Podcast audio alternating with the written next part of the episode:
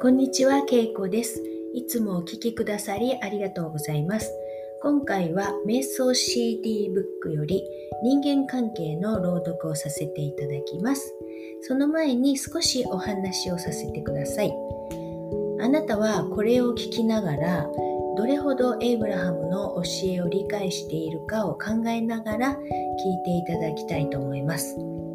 人間関係が一番深いテーマでこれが理解できていると健康もお金も楽にうまくいくようになります。私は最初これを聞いた時しばらくよく意味がわかりませんでした。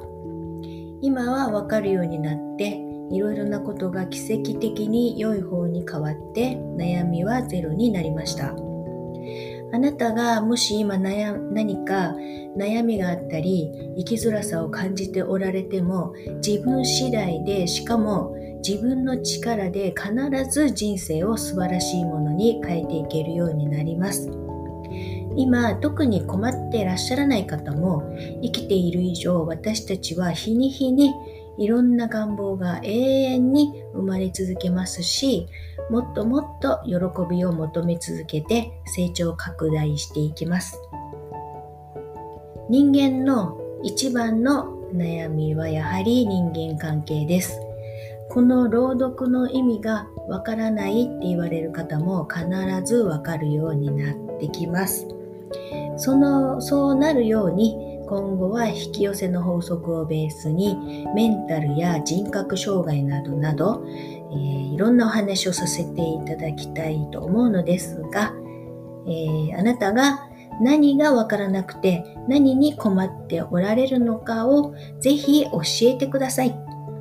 その他にも私の私生活や、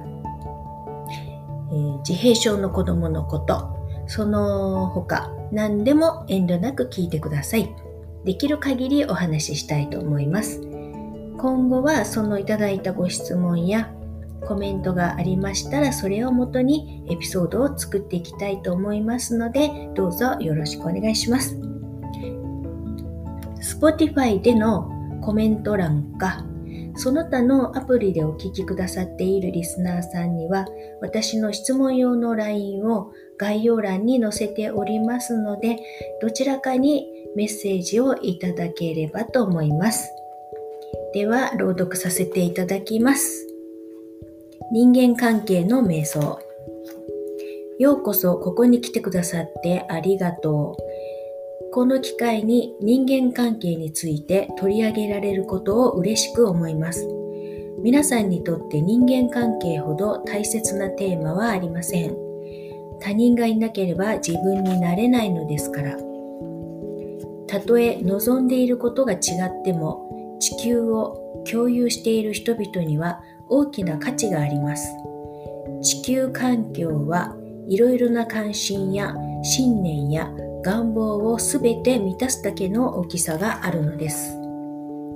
皆さんの違いは新しい思考を生むきっかけになります。そして皆さんの拡大成長を促す大切なものなのです。皆さんはお互いの交流の中で生まれる拡大成長に参加しようと意気込んでこの世界にやってきました。多様な意見や見解の価値が理解できれば、すべての人間関係から大きな価値を得ることができます。それに自分の好みに合うように他人を変えることはできないのですから。ありのままの相手を認める方がずっと楽なはずです。時には相手が皆さんの経験にネガティブな影響を与える力を持っていると感じるかもしれません。でも本当はそんなことはありません。相手に対する皆さんの反応だけが皆さんを本来のいい気分から引き離す力を持っているのです。時には誰かが自分の幸せは皆さんの反応次第だと信じ込むことがあります。でも本当はそんなことはありません。相手にそう感じさせておき、それから必死になって相手を喜ばそうとしても相手のためにはなりませんし自分のためにもなりません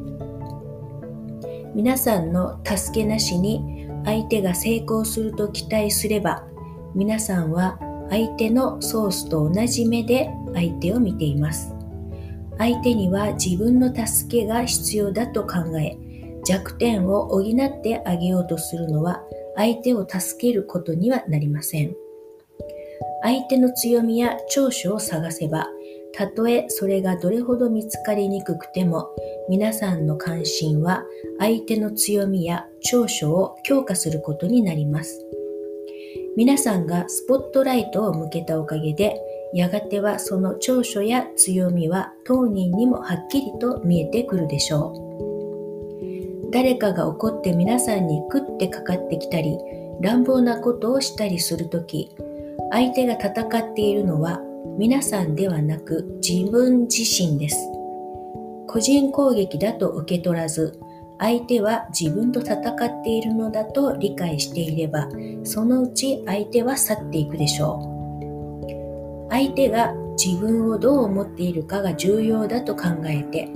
相手に認めてもらいたいと努力することがあるでしょ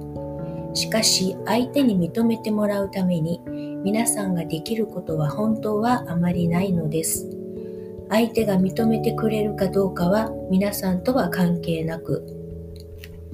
相手自身の問題なのですから。相手にどう思われるかという心配を手放して自分の感じ方にだけ集中していれば本当の自分についての核となる理解が見えてきますし真の自由とは何であるかも発見できるでしょう。確信のところでは皆さんは違っているというより似ているのです。皆さんはソースや愛、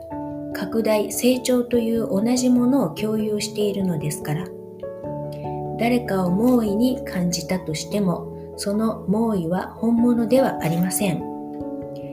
皆さん本来のウェルビーイングの流れを止めることができるのは皆さんだけなのです。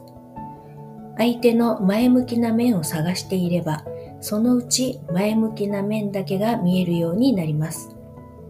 皆さんが波動の引き寄せポイントを徐々に上向きに調整したので法則によってそうなるしかないのです。皆さんはきっと願う人間関係を見つけられます。でもその前にしなければならない大切なことがあります。皆さんは求める人間関係の質と皆さん自身の波動を一致させなくてはなりません。皆さんに起こることは常に皆さんと一致しているのですから。できるだけ相手のベストな面に関心を向けましょう。もし皆さんの求める特徴がないとしても、なおそれを見る努力をしましょう。皆さんが望むものを考える習慣をつければ、それはきっと経験の中に現れます。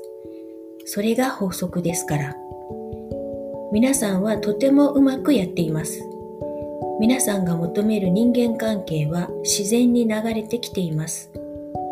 リラックスしてその展開を楽しんでください。今あることを喜び、これから来るものに期待して心を躍らせてください。こには皆さんへの素晴らしい愛があります。そして私たちはいつもいつまでもボルテックスの中にいるのです。エイブラハムからのメッセージでした。